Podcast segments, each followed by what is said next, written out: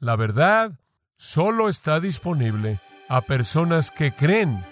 El otro lado de eso es esta segunda verdad. El rechazo de Jesucristo significa la oscuridad decreciente de incredulidad.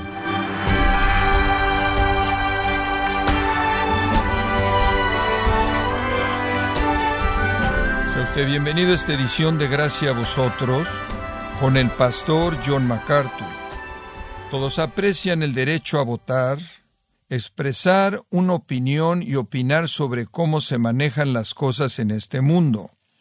Pero cuando se trata del reino de Dios, ¿importa acaso nuestra opinión en algún sentido?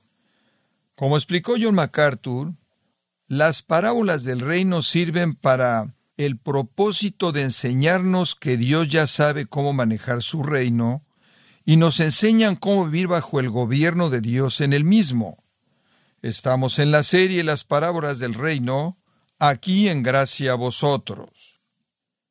Vayamos juntos a la palabra de Dios, al capítulo 13 del Evangelio de Mateo. Al llegar a Mateo 13, realmente estamos llegando a uno de los capítulos monumentales en todas las páginas de las Sagradas Escrituras.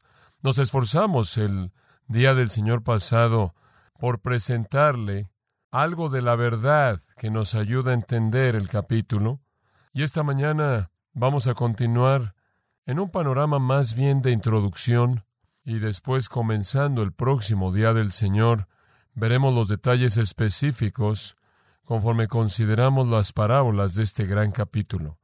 El predicador en Eclesiastés dijo, del hacer muchos libros no hay fin. Si alguna generación en el mundo jamás entendió eso, nosotros lo entendemos.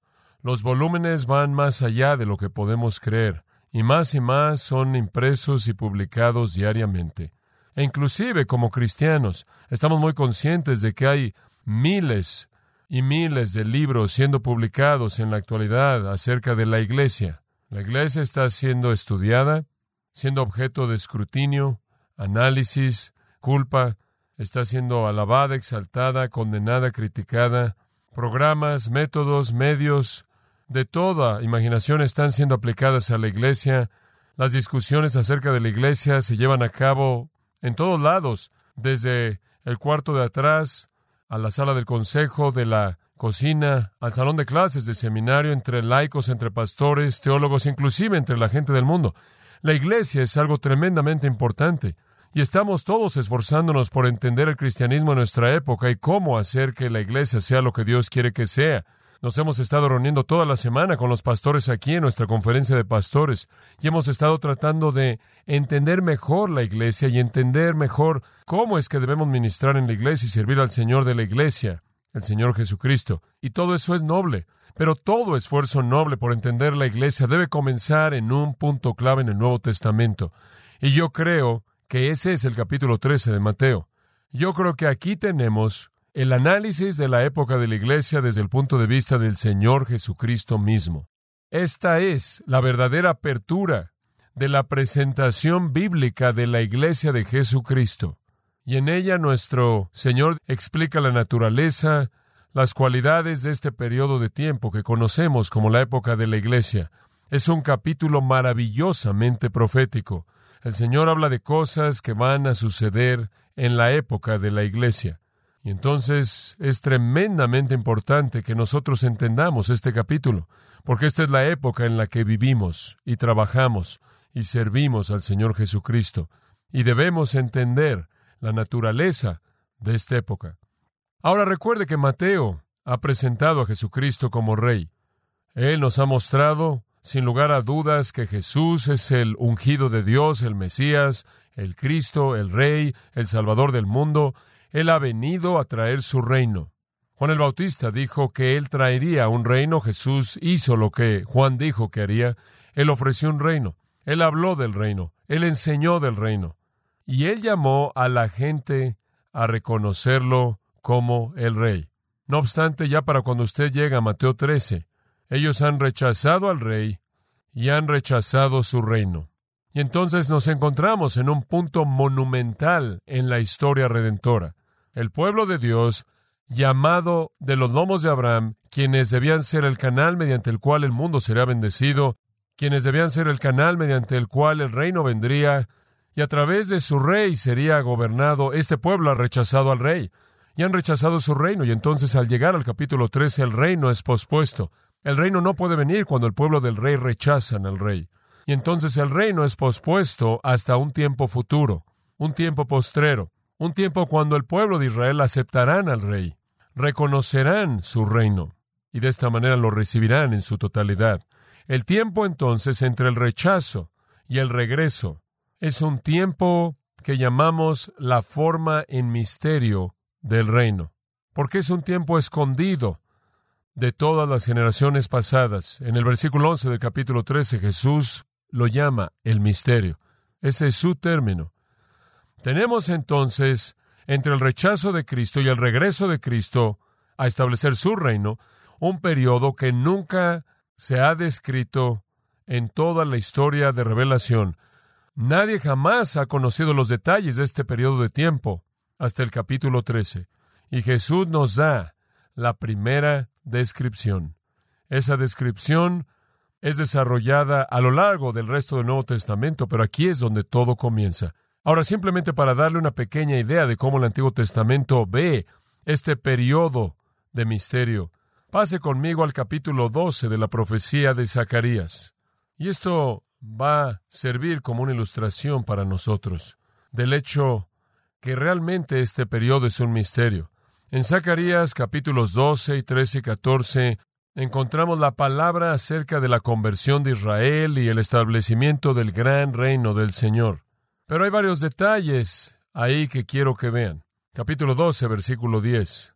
Y derramaré sobre la casa de David y sobre los moradores de Jerusalén espíritu de gracia y de oración, y mirarán a mí, a quien traspasaron, y llorarán como se llora por hijo unigénito, afligiéndose por él, como quien se aflige por el primogénito. En aquel día habrá gran llanto. Ahora, ¿qué es lo que esto está diciendo? Está diciendo que va a venir un día cuando el pueblo de Israel verán al que traspasaron, y eso habla de la crucifixión, y llorarán porque hicieron eso y estarán enfrentando tristeza porque llegaron a hacer eso. Ahora, eso nos dice que cuando el rey vino, él sería rechazado, él sería traspasado. El Salmo 22 nos dice lo mismo. Isaías 53 de nuevo nos dice lo mismo. Habría un traspaso, habría un rechazo, una crucifixión, pero más adelante un lloro por eso. Pero Zacarías, el salmista, Isaías no dicen nada acerca del tiempo interino. Sin embargo, cuando venga el lloro, versículo 1 del capítulo 13 dice, en aquel tiempo habrá un manantial abierto para la casa de David y para los habitantes de Jerusalén para la purificación del pecado y de la inmundicia. Cuando vean al que traspasaron, lloran en dolor, lamentan su pecado de rechazar al rey y su reino, entonces Dios derramará la fuente de salvación sobre ellos. Y después en el capítulo 14 nos dice en el versículo 4, y se afirmarán sus pies en aquel día sobre el monte de los olivos, que está enfrente de Jerusalén al oriente, y el monte de los olivos se partirá por en medio hacia el oriente y hacia el occidente, haciendo un valle muy grande, la mitad del monte se apartará hacia el norte, la otra mitad hacia el sur. Esta es la venida del Señor Jesucristo, abriendo ahí el monte de los olivos. Después dice en el versículo nueve, y Jehová será rey sobre toda la tierra. En aquel día Jehová será uno, y uno su nombre. Ahora, ¿qué vemos? Zacarías dice que habrá un traspaso, una perforación, habrá una muerte, habrá un rechazo. Y el profeta vio eso. Y más adelante un lloro por parte del pueblo de Dios. Y después una salvación del pueblo de Dios. Y después el establecimiento del reino. Pero lo que nunca vieron era qué sucedía entre el rechazo y el lloro. ¿Qué sucede entre el rechazo por recibir al rey y el tiempo en el que recibirán al rey. Ese es el periodo de misterio, escondido de todas las generaciones pasadas, nunca explicado en las páginas de las Sagradas Escrituras hasta que Jesús abre nuestro entendimiento aquí, en el capítulo 13 de Mateo. Y ahora tenemos esa parte de la historia redentora, que es conocida como el paréntesis o el interim, explicada en nuestro entendimiento por las palabras de nuestro Señor. Ahora regresemos a Mateo 13 con eso en mente. Y usted puede entender cuán importante es que Mateo 13 esté donde está. Cualquier persona que lea el Evangelio de Mateo, cualquier persona que esté avanzando a lo largo del relato de Jesucristo, lo ve venir como el rey y lo ve siendo rechazado y su reino rechazado, inmediatamente va a ser la pregunta, ¿qué sucede ahora? Y si el reino es pospuesto hasta un tiempo futuro, cuando el pueblo del rey recibirán al rey y el reino entonces vendrá. ¿Qué sucede mientras tanto? Y esa es precisamente la pregunta respondida por la serie de parábolas en el capítulo 13 de Mateo.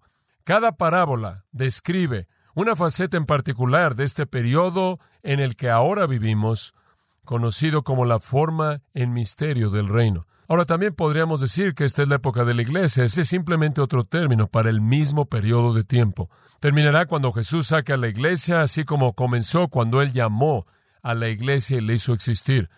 Ahora, conforme vemos Mateo 13, quiero darle en esta mañana simplemente un panorama general y un sentido de lo que está pasando en la mente de nuestro Señor conforme Él enseña aquí.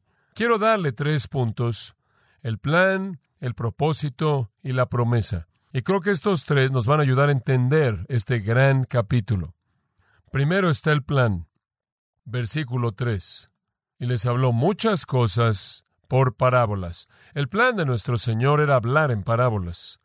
Una razón muy importante estaba en su mente, como lo veremos en nuestro segundo punto. Pero expliquemos ese plan. Dice al principio del versículo 3 que Él habló muchas cosas. Y yo creo que Todas las parábolas aquí en este capítulo fueron presentadas en una ocasión. En esta ocasión, el día mismo, cuando él dejó la casa y fue ahí junto al mar y la multitud se congregó y él se sentó en la barca, y esa ocasión misma fue la ocasión en la que él dio estas parábolas. Es posible que las parábolas incluidas en los otros evangelios también fueron dadas ese día y Mateo no las incluye aquí en su totalidad, Inclusive es posible que él enseñó más de lo que se registra en las Sagradas Escrituras. No obstante, él habló muchas cosas. Ahora, él solo habló esas cosas en parábolas. Dice en el versículo 34, todo esto habló Jesús por parábolas a la gente, y sin parábolas no les hablaba. Él les habló en parábolas y solo en parábolas. Escuche con atención. Él ni siquiera explicó las parábolas a las multitudes. Él solo habló, dice en el versículo 34, a la multitud en parábolas. Ahora, ¿qué es una parábola? Parábole realmente significa para, lo cual significa al lado, significa colocar algo al lado de otra cosa. Colocar algo al lado de algo más, de tal manera que una comparación puede hacerse. Eso es básicamente lo que llegó a significar, una comparación o una ilustración. Usted tiene una verdad espiritual que quizás sea difícil de entender y al lado de ella coloca una historia física terrenal, lo cual da entendimiento a esa verdad espiritual. Eso es una parábola. El término parábola es usado en el Antiguo Testamento griego, la Septuaginta, 45 veces, lo cual nos indica que era una forma muy común de enseñanza judía. Es una comparación extendida. Es tomar algo muy, muy externo, muy observable, muy objetivo, muy terrenal, y colocarlo al lado de algo espiritual, sobrenatural, celestial y subjetivo, para que uno le ayude a entender el otro. Creo que usted podría resumirlo diciendo que es una historia terrenal con un significado celestial. Esa es una parábola. Y cualquier buen maestro sabe que debe comunicarse a la gente en términos de parábolas, debe comunicarse con la gente en términos de analogías de la vida. Usted no nada más puede hablar en la dimensión sobrenatural o en la abstracción. Usted debe colocar al lado de esos conceptos teológicos, y conceptos espirituales, aquello que es concreto y terrenal, para que puedan entender lo más difícil a partir de lo que es fácilmente comprensible. Y entonces Jesús aquí enseña lecciones espirituales profundas acerca de un periodo de tiempo del cual nunca nadie antes había conocido, y Él lo hace en la terminología más simple para que aquellos a quienes Él quiere que entiendan puedan entender de manera muy fácil. Él usa un campo, Él usa grano, él usa aves, y camino, y espinos, y sol, y trigo, y cizaña, y semillas de mostaza, y árbol, y levadura, y un tesoro, y una perla. Y él habla acerca de una red, y él habla acerca de alguien que cuida una casa. Todos esos son términos muy, muy comunes para esas personas en su estilo de vida agrario y agricultural. Y simplemente como comentario al margen en este punto, Este es el método más prominente de la enseñanza de nuestro Señor. De hecho, la mayoría de la gente cree que cuando piensan acerca de la enseñanza de Jesús, que Él normalmente solo enseñaba en parábolas. Pero lo que es interesante es que, aunque está asociado de manera más común con Él, no fue su método exclusivo de enseñanza. Pero cuando Él enseñó, Él usó situaciones de la vida, aunque quizás no fueron extendidas de manera plena hacer parábolas. Por ejemplo, Mateo 3 es la primera vez en el Nuevo Testamento que nos encontramos una parábola. Pero a lo largo de la enseñanza de Jesús, antes de lo que encontramos registrado aquí en Mateo, Él les dio analogías vívidas. Por ejemplo, en el capítulo 5, Él dijo que los hombres debían ser en el mundo como sal y luz. Eso es enseñar por analogía. En el capítulo 6, Él habló acerca del reino de Dios y Él habló de lo importante que era percibir a las aves y a los lirios del campo en relación a cómo usted buscaba el reino de Dios.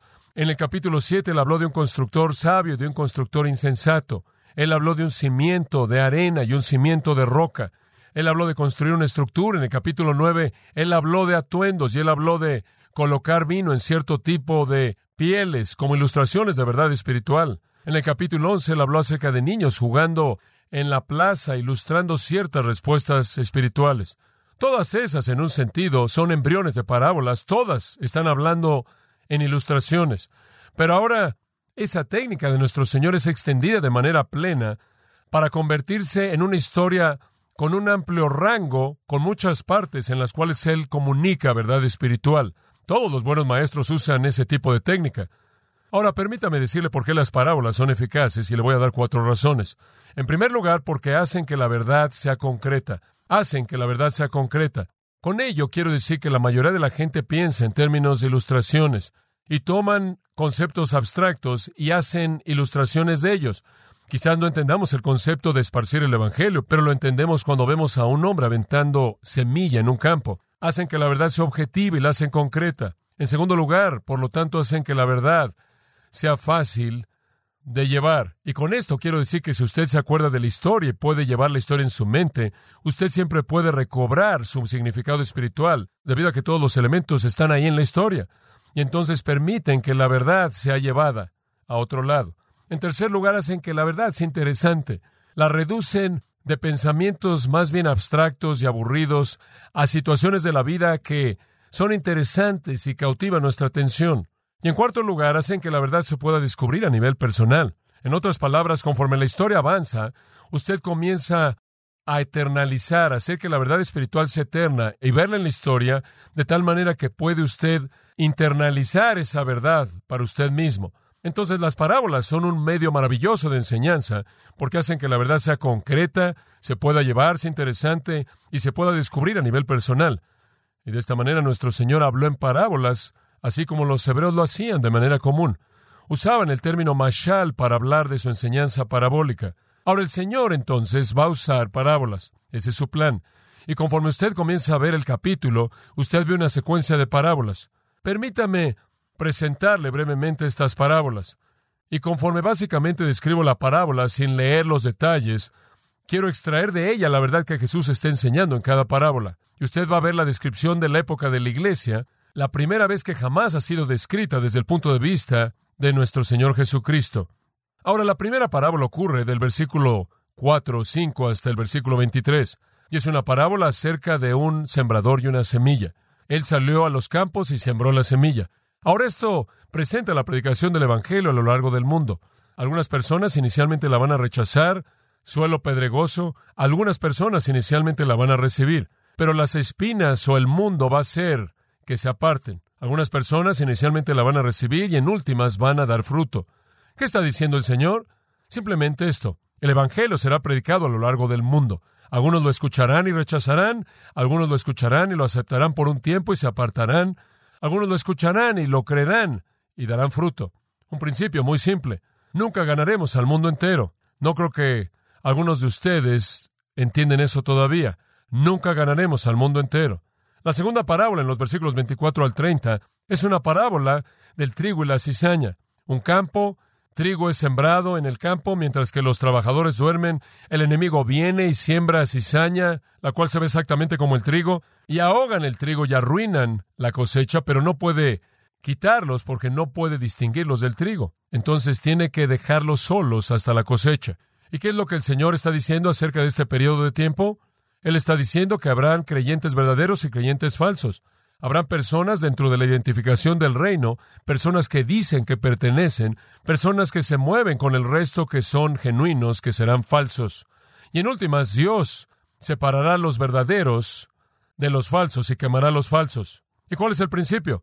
Nunca limpiaremos la iglesia. A lo largo del periodo del reino, vamos a tener a lo verdadero y a lo falso lado a lado, coexistiendo hasta el juicio. Entonces no nos sorprende cuando descubrimos que hay incrédulos en la iglesia. La tercera parábola se da en los versículos 31 y 32, y es una parábola acerca de una semilla de mostaza, la cual es la más pequeña de todas las semillas, y era plantada en el suelo, y florecía y se convertía en un gran árbol, tan grande que las aves podían venir y vivir en ella. Eso significa que tenía ramas grandes, enormes, para poder sustentar a las aves. No era nada más un arbusto, ya que la semilla de mostaza normalmente producía un arbusto muy pequeño. Y el punto aquí es que la época de la iglesia comenzará con un comienzo muy pequeño, muy pequeño. Sin embargo, crecerá hasta llegar a proporciones masivas, lo suficientemente grande como para ser un refugio para aves. ¿Qué dice eso? Que el reino comenzará pequeño y se volverá algo mundial. Comenzará a extenderse de manera amplia y será influyente y todo tipo de cosas van a vivir en sus ramas. Y después está la parábola de la levadura, la cual dice esencialmente lo mismo. La levadura representa al reino, sepultada, por así decirlo, en la masa del mundo, la cual en últimas penetrará y permeará influenciará la tierra entera. Y la parábola de la levadura muestra la influencia interna que permea del reino que toca toda dimensión de la vida humana. En el versículo 44 encontramos la siguiente parábola del tesoro escondido en un campo. Y un hombre está trabajando en el campo y se encuentra con un tesoro. Y él compra el campo porque es un hombre honesto, él no se roba el tesoro, él hace un trato y compra el campo entero y después se queda con el tesoro que está ahí. ¿Qué está diciendo esto? El tesoro es salvación, el tesoro es redención. Y cuando se encuentra, el hombre hace todo lo que puede, vende todo lo que posee para obtener eso. Habrán personas en este periodo del reino quien darán todo por obtener el tesoro. La nota interesante acerca de esta parábola es que el hombre no estaba buscando el tesoro, estaba en la rutina de su vida diaria de trabajo y le sorprendió la realidad de la redención. Y hay muchas personas que llegan a conocer a Jesucristo en este periodo, quienes tropiezan, por así decirlo, casi por accidente, con la gracia de Dios. La siguiente parábola en el versículo 45 es una parábola de un hombre con el deseo de encontrar una perla. Y él busca y busca y busca perlas finas, finalmente encuentra la que quiere, vende todo y la compra. Así como la última parábola, este hombre está dispuesto a pagar el precio supremo, lo cual es siempre el entregar todo para comprar la redención. Siempre es así, y él toma esta perla. La diferencia es que este hombre ha estado buscando esa perla y esto nos habla de que también habrán personas en el reino quienes pasarán una gran cantidad de tiempo buscando la verdad y finalmente la encontrarán. Algunas personas van a venir sin buscar, como C.S. Lewis lo dijo, sorprendidos por el gozo. Otras personas pasarán mucho tiempo y esfuerzo esforzándose por encontrar la verdad. Y después la última parábola en el versículo 47 es de una red y todo es metido en la red, y lo bueno es separado de lo malo, y esto retrata el final de la época de la iglesia, el final del reino en misterio, cuando Jesús trae todo y divide lo verdadero de lo falso. Ahora ese es un principio tremendamente profundo para nuestra época, y podemos verificar cada una de estas, ¿no es cierto? Todas ellas sabemos que son verdad en esta época. El reino en misterio, la época de la iglesia es grande. Hemos influenciado al mundo, hemos predicado nuestro mensaje por todo el globo. Hemos visto que eso ha pasado, pero también vemos que la iglesia está mezclada con lo bueno y lo malo, ¿no es cierto? Los verdaderos y los falsos, el trigo y la cizaña. Y sabemos que conforme proclamamos, algunos rechazarán y algunos aceptarán por un tiempo, y algunos son reales y producirán el fruto. Sabemos que el enemigo nos ataca. Sabemos que somos influenciados por el mundo y nunca parecemos poder limpiar la iglesia. Y sabemos que habrán personas buscando a Dios y algunas veces involucradas en religión tras religión para encontrar la respuesta. Y habrán otros que, aparentemente de la nada, llegan a la redención. Y todo esto al final será aclarado por Cristo. Entonces esta es la naturaleza de nuestra época. Así es como será antes de que el rey regrese. Ahora regrese al pensamiento de las parábolas en el versículo 3. Entonces el Señor enseña todo esto en parábolas. Ahora escuche con mucha atención. Hay que aceptar que mientras que las parábolas explican cosas y las parábolas nos ayudan a entender cosas, las parábolas aclaran las cosas, escuche, cuando no son explicadas. Una parábola no explicada no es nada más que una adivinanza imposible de entender. Una parábola no explicada es una adivinanza imposible de entender. Y esa es la razón por la que él tuvo que explicar todo, inclusive a sus propios discípulos. En Marcos 4.10 indicando la misma ocasión, cuando él estuvo solo con los doce, le preguntaron la parábola y él les dijo, a vosotros os es dado conocer el misterio del reino de Dios, pero aquellos que están afuera, todas estas cosas les son presentadas en parábolas. Él dijo, solo es para ustedes. Jesús únicamente le explicó parábolas a los doce y aquellos que creyeron, no al resto.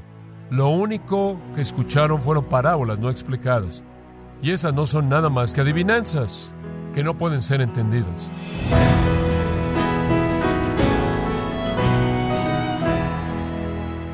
MacArthur contestó muchas de las preguntas que todos hacemos acerca del reino de Dios y que Cristo ha enseñado a sus discípulos a través de las parábolas. Estamos en la serie Las parábolas del reino, aquí en gracia a vosotros. Estimado oyente, tenemos a su disposición el libro Parábolas, donde John MacArthur nos muestra que las parábolas de Jesús más que herramientas de enseñanza, son las llaves secretas de los misterios del reino de Dios. Adquiéralo visitando gracia.org